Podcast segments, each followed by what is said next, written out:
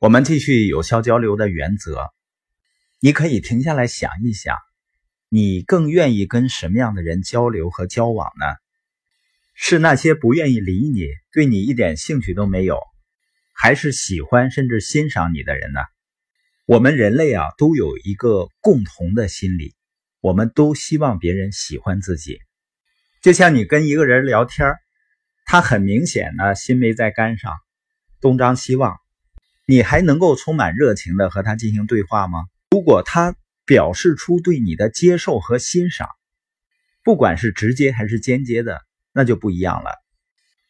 我们都很熟悉的“士为知己者死，女为悦己者容”，就是表达了人们渴望被认同、被喜欢、被欣赏的心理。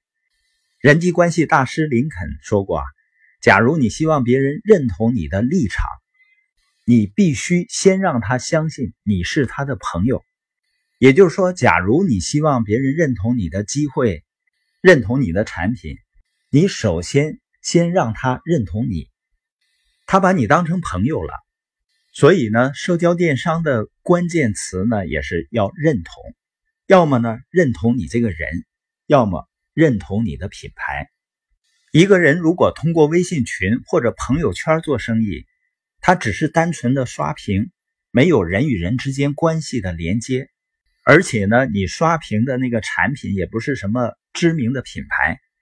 那你几乎是有百分之九十九的概率被别人屏蔽，不看你的朋友圈的。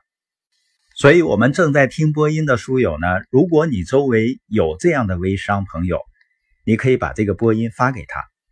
我们前面也有播音在分享经济时代如何建立个人品牌。那你说我怎么和朋友圈的朋友去建立关系呢？很简单的，你只需要对他表达的观点。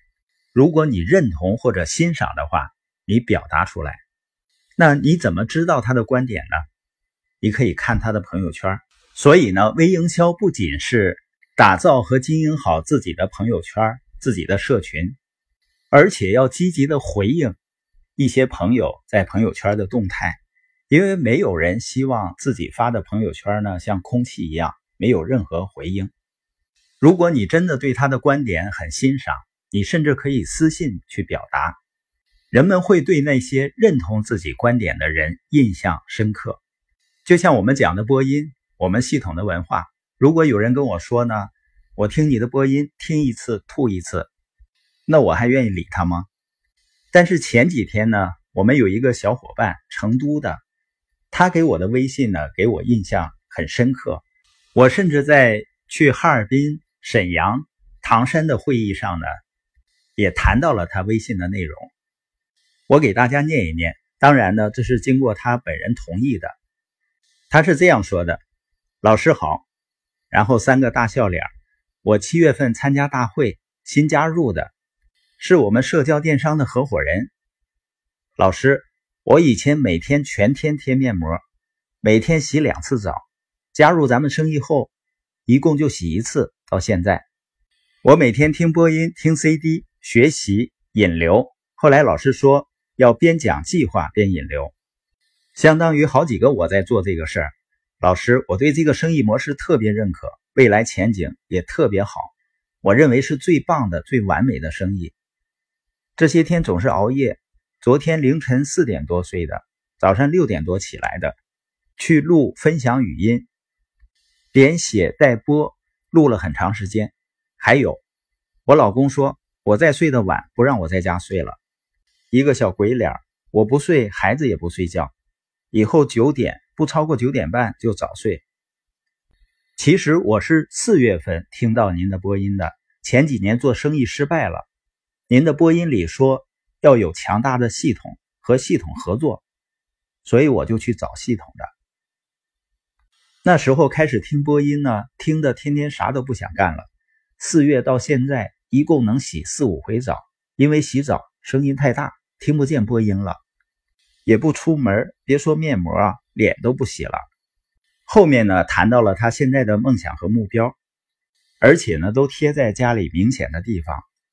他说啊，还有从四月份到现在，所有的新闻、综艺节目、电视剧都不看了，基本全天都在学习系统文化，建立生意，而且呢享受其中。